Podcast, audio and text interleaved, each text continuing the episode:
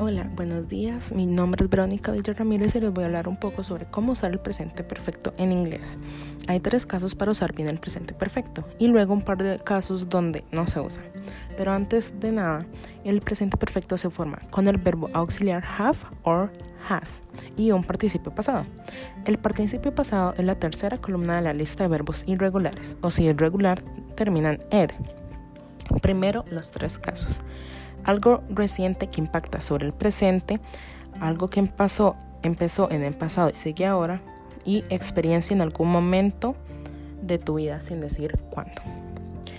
El presente perfecto no se usa cuando quieres hablar de cuándo pasó la cosa. Para hablar de un momento en específico del pasado, usamos pasado simple.